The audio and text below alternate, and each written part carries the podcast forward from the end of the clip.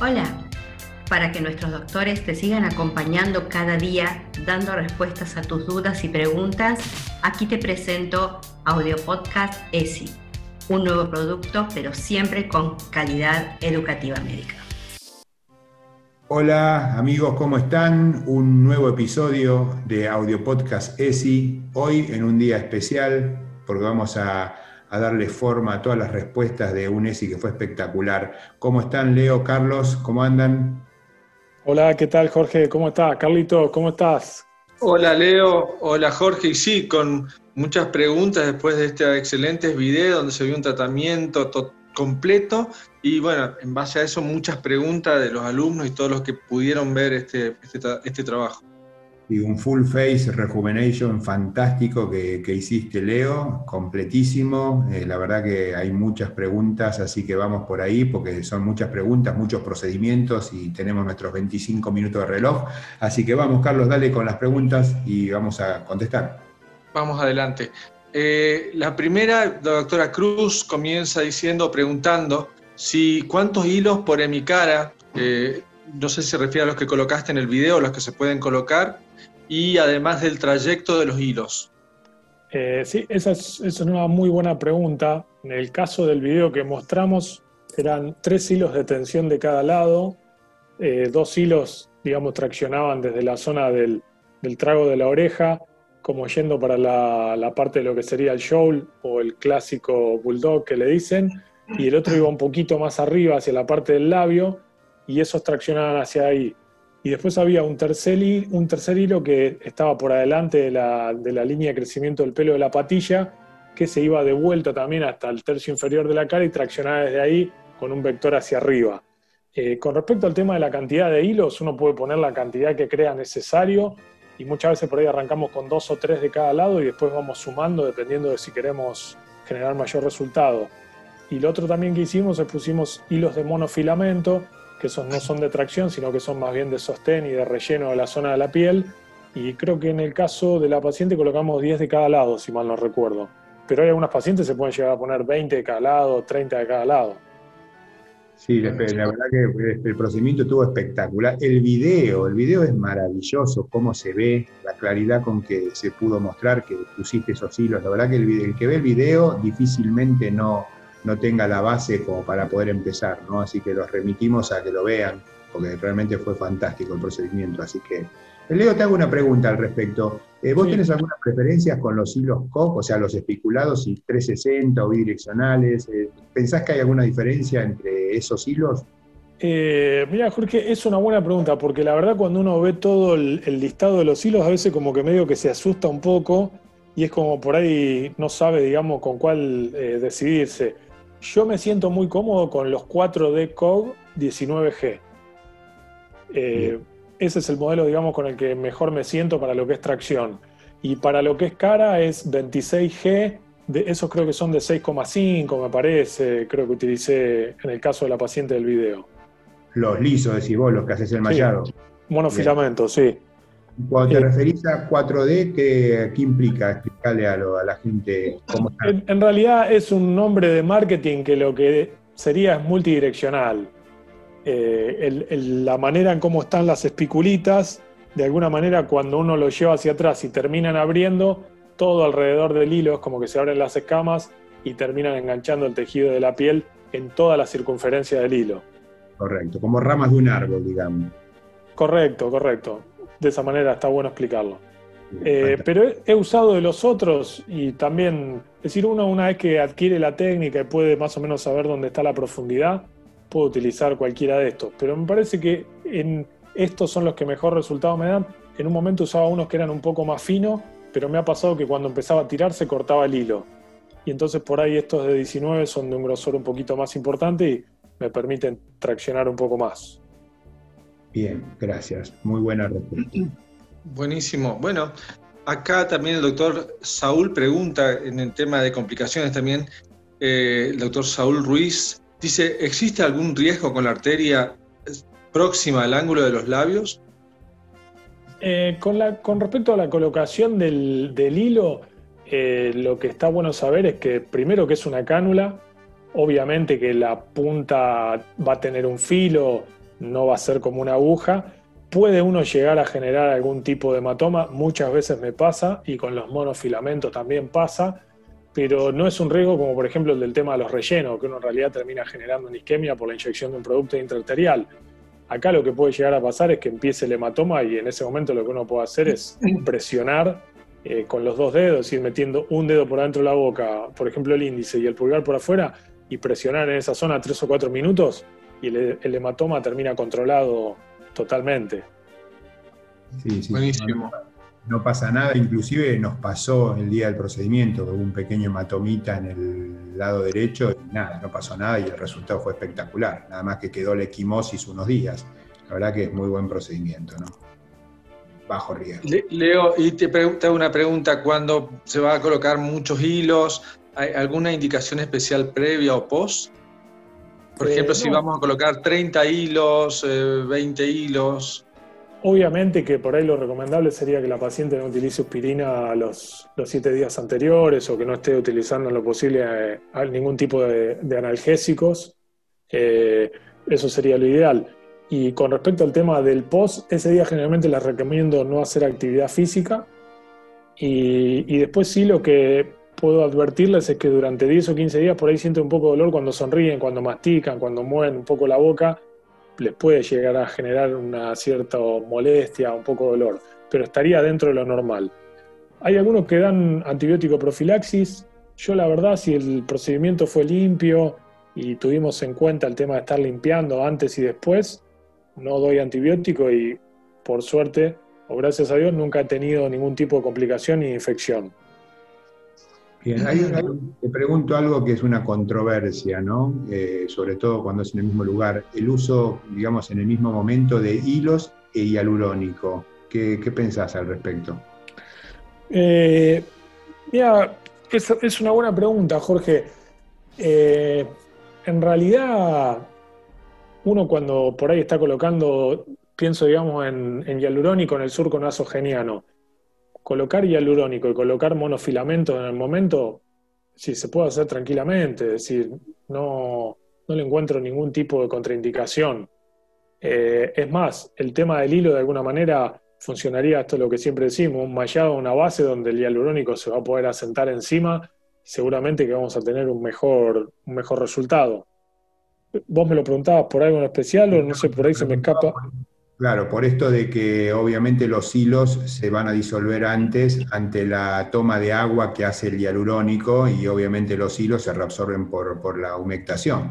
Entonces muchos dicen que no conviene, por eso decía que es controversial, utilizar en el mismo momento, en el mismo lugar, hialurónico e hilo porque acorta la vida de, sus, digamos, del hilo, ¿no? Eh, yo no creo en eso, pero no sé, por eso la pregunta iba por ahí. Sí, por ahí realmente deberíamos ver un trabajo con biopsias para poder ir viendo cómo se va reabsorbiendo, si es realmente más rápido. Pero no me parece que influya tanto, porque es más, a veces generalmente los hilos van en un plano un poco más profundo que el hialurónico.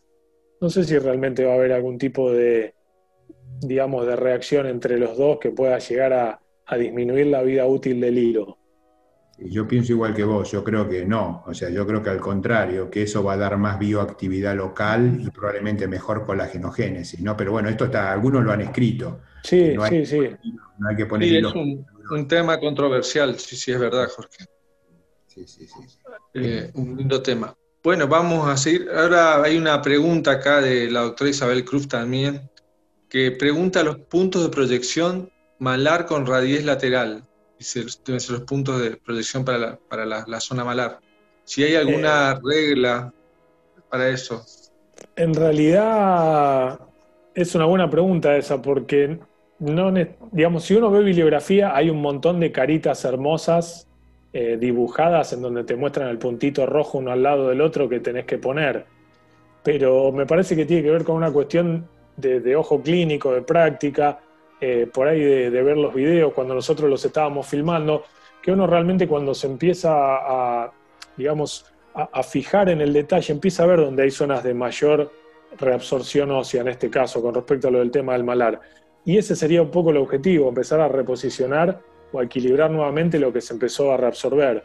Sí, lo que me parece que es importante destacar es que la proyección no tiene que ser hacia adelante el pómulo, sino queda un poco eso lo que siempre dicen las pacientes, que no quiero la cara típico manzanita, que ellas lo refieren a cuando tienen los pómulos hacia adelante, sino que tiene que ir un poco más hacia los costados, es decir, como de la zona donde está terminando el iris hacia externo. Deberíamos empezar a colocar, ya sea en este caso el tema del radieso, si utilizamos algún ácido hialurónico un poco más denso.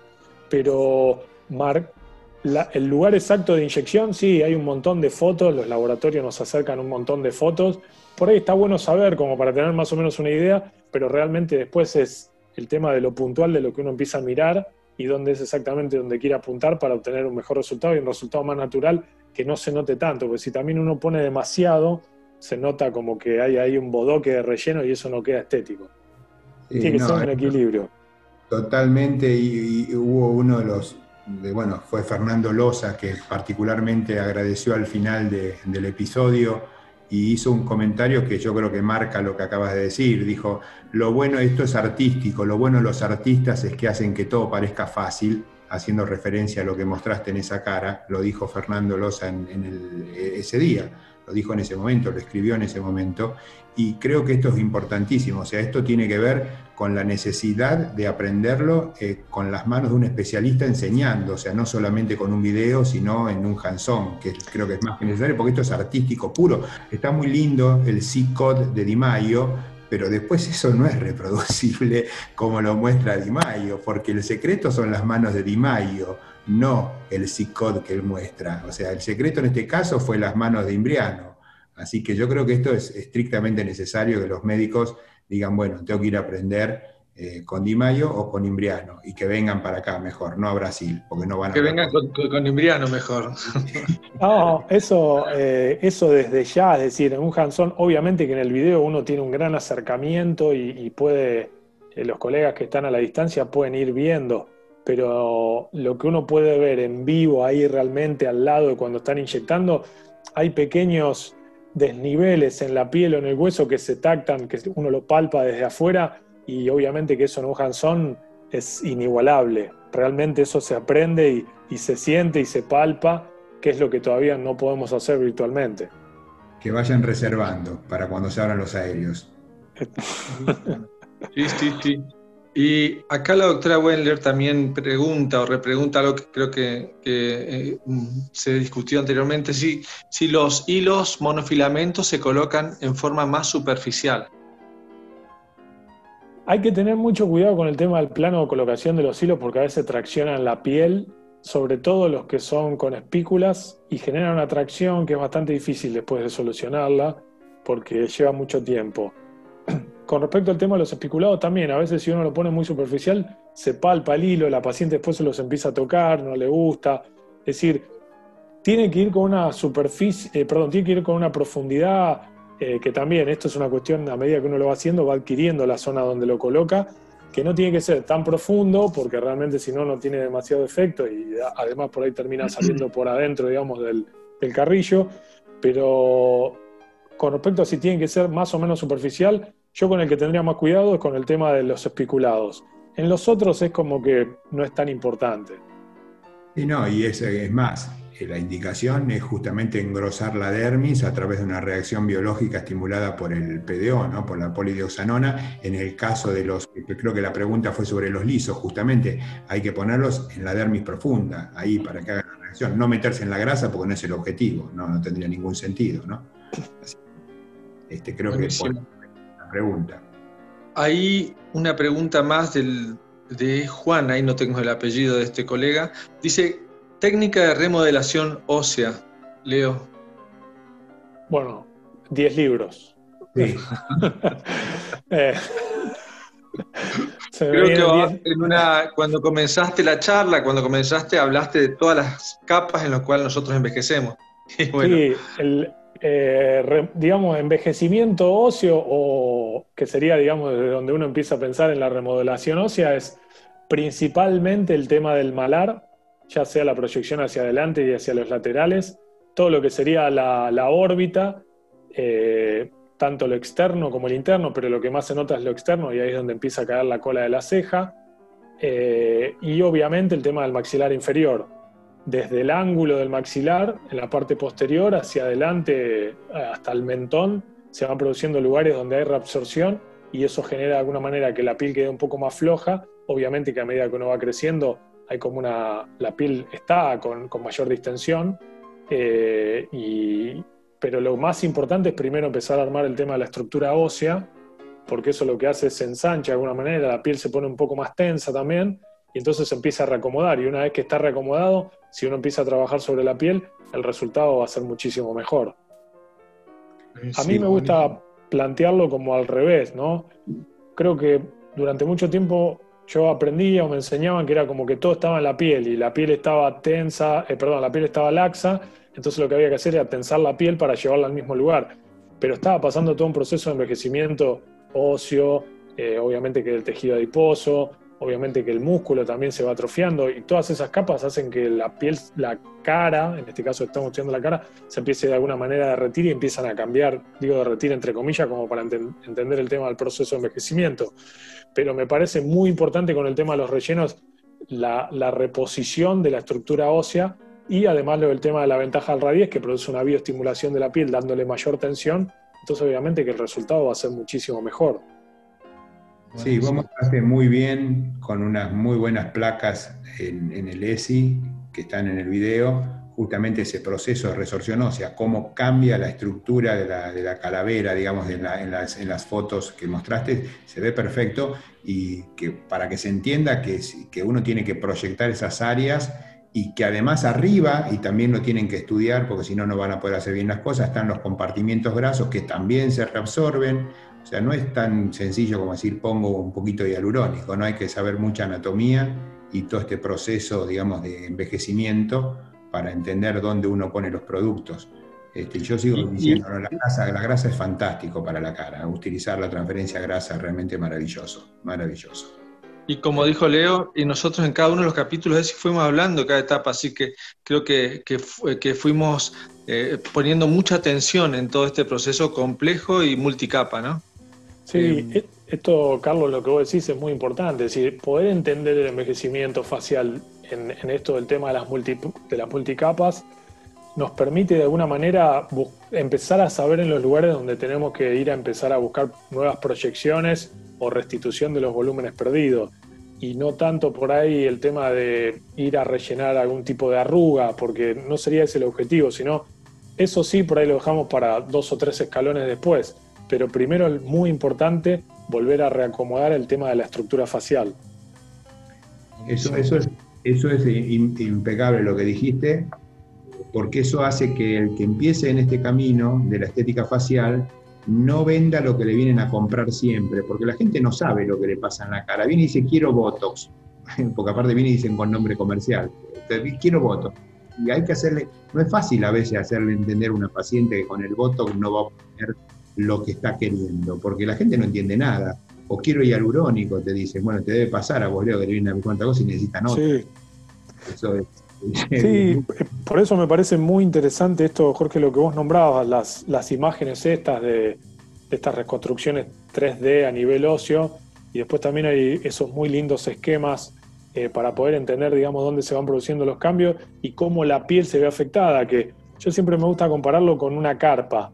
Eh, vieron que cuando uno arma la carpa, primero arma la estructura de metal, tiene que estar bien tensa la estructura de metal y después encima tira la tela.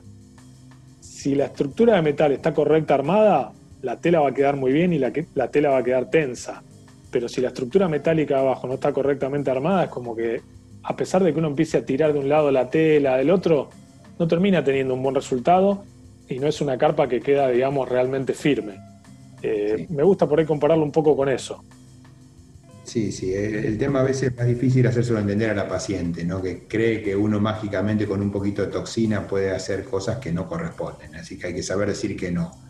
Sí, o sí, lo que pasa a veces por ahí los pacientes, es verdad, no, no lo saben, entonces por ahí está bueno valerse de estas imágenes y por ahí explicarle un poco más en detalle qué es lo que está pasando y ahí entonces por ahí pueden entenderlo un poco mejor y, y entienden en qué consistiría también esto que decía Carlos del tema del rejuvenecimiento multicapa, es decir, que uno tiene que ir capa por capa, eh, rearmando la estructura para obtener un resultado natural.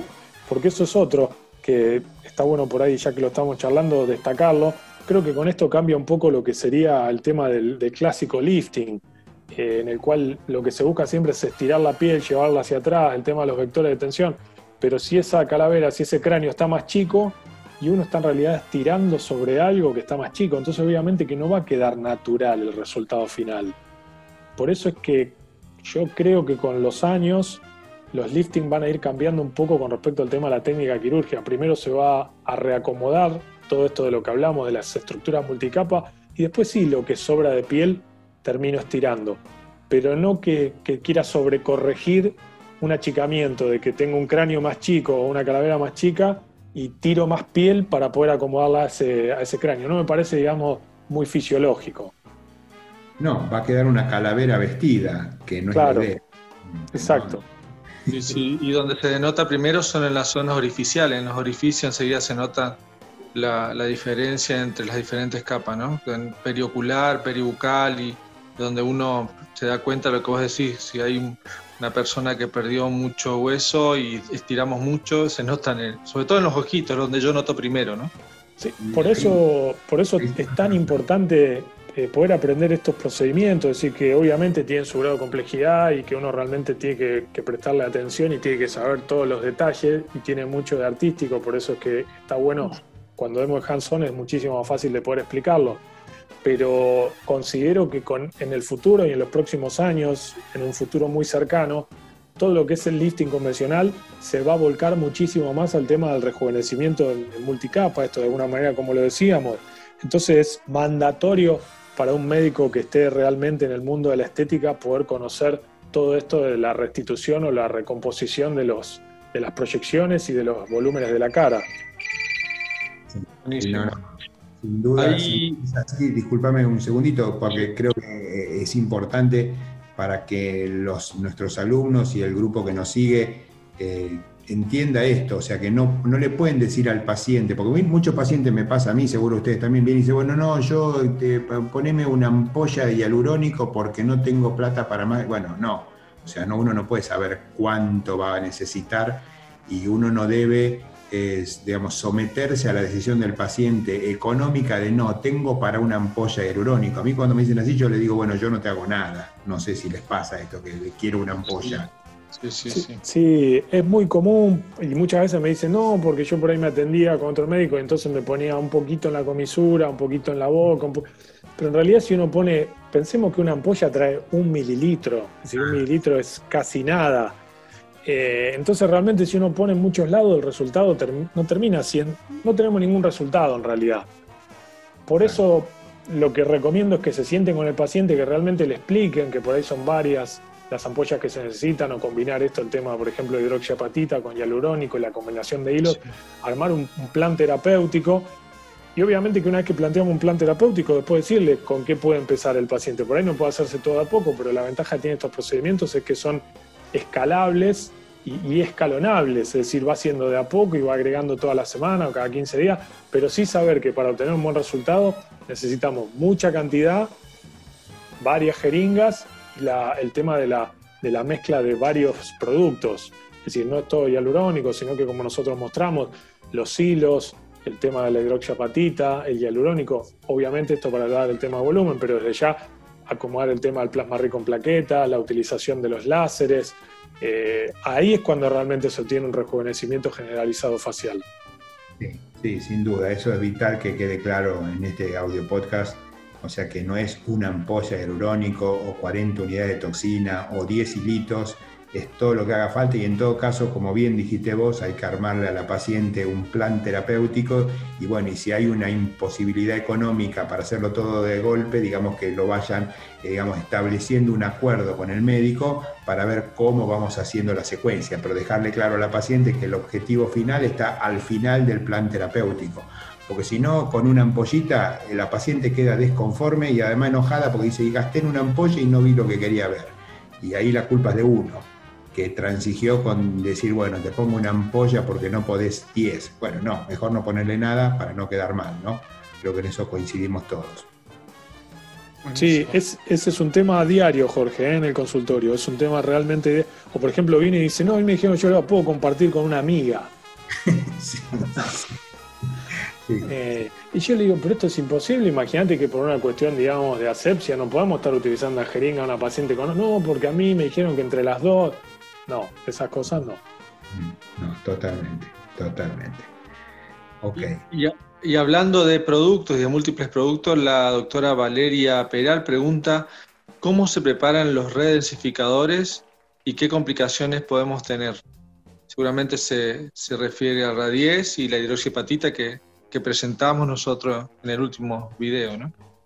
Eh, bueno, eso está muy bien explicado en la última clase de, ESI, en la cual yo decía que la jeringa de radies trae 1,5 mililitros de hidroxiapatita de calcio y generalmente me gusta por ahí diluirla en 3 centímetros cúbicos de solución fisiológica, con lo cual estoy en 4,5 y termino agregando de silocaína, porque es la que yo utilizo, no tiene silocaína, le coloco 0,3, entonces más o menos estamos en 5 mililitros de la mezcla esta de fisiológica con hidroxiapatita, que es más fácil de colocar, se tapa menos la jeringa y de alguna manera uno tiene más control en el émbolo. Entonces estamos poniendo 2,5 de cada lado, sería de, de cada de mi cara como para poder ir obteniendo el resultado.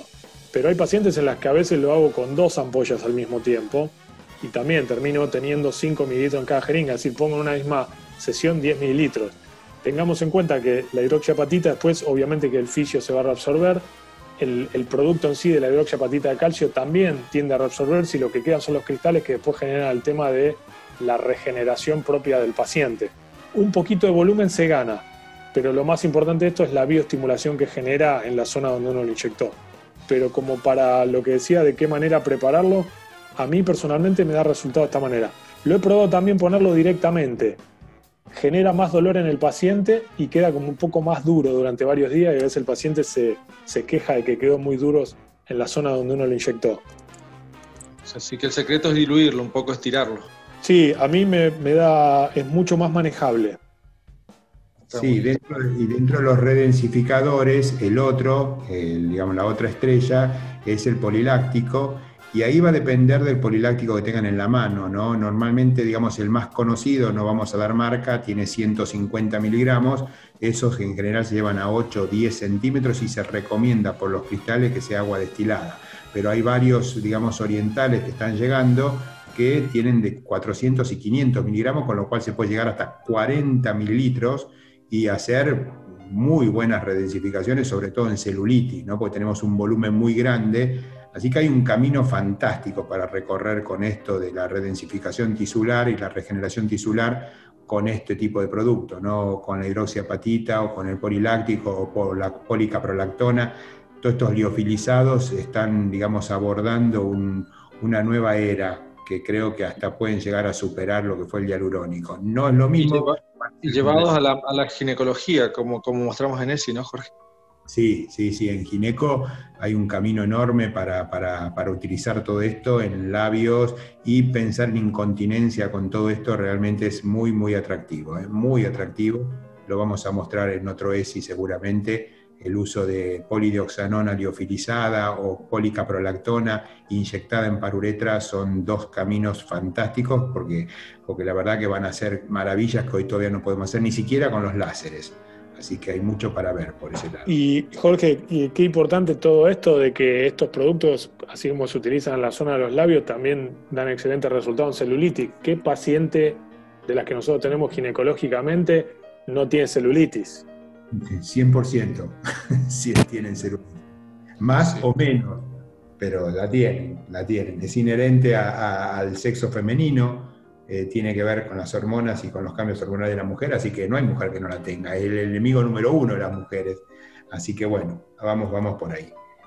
Creo que estamos sin tiempo, ¿no? No sé cómo Sí, sí, una, una última pregunta que, tiene que ver con el capítulo de este ESI, que creo que también les interesó a todos, que es la parte del rejuvenecimiento de labios. Le pregunta la doctora Valeria, ¿con qué ácido hialurónico se hace el perfilado? Y el doctor Aristides Zamudio, y hay muchas preguntas más a este respecto, dice, ¿con qué cantidad de hialurónico se coloca en cada punción del labio? ¿Cuál es tu técnica, León?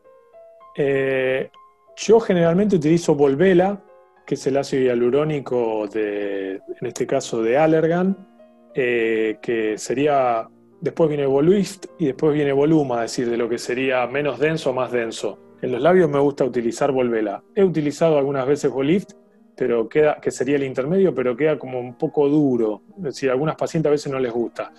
Con respecto al tema de la técnica, eh, también es un poco difícil, es como que cada, cada médico tiene un poco su técnica, pero por ahí lo que podría llegar a explicar es que eh, obviamente cuando venga de hands-on va a ser mucho más fácil poder mostrarlo, pero si me tengo que poner ahora, no sé si tengo exactamente una técnica que sé qué cantidad de mililitros estoy inyectando en cada punto.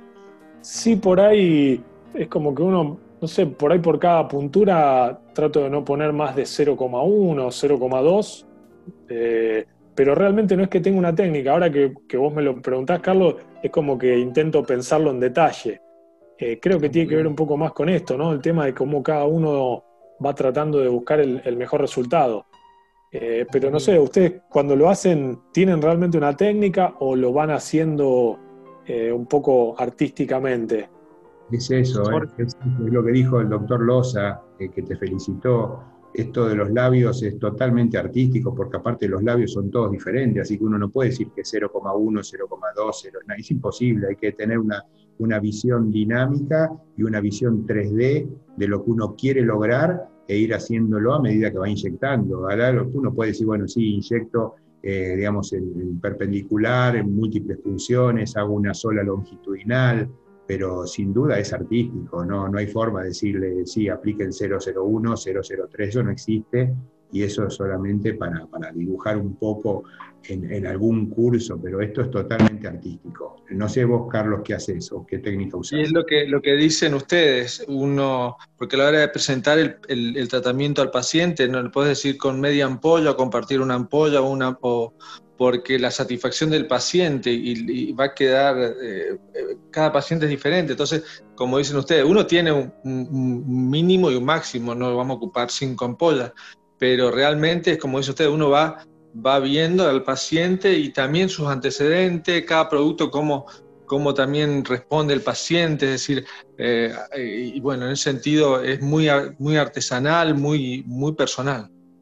Yo creo que estamos obligados con esta cantidad de preguntas que hay de labio para ir cerrando hoy a hacer otro nuevo ESI, por ahí el próximo, dedicado específicamente a labios y a volumen y relleno de labios y a arrugas peribucales, que es un tema que veo que pico mucho, por vamos a tener que incorporarlo sí o sí en el próximo episodio de ESI de tipo video, ¿no? Me parece que tenemos que ir armándolo porque me parece que hay muchas preguntas, no sé qué les parece.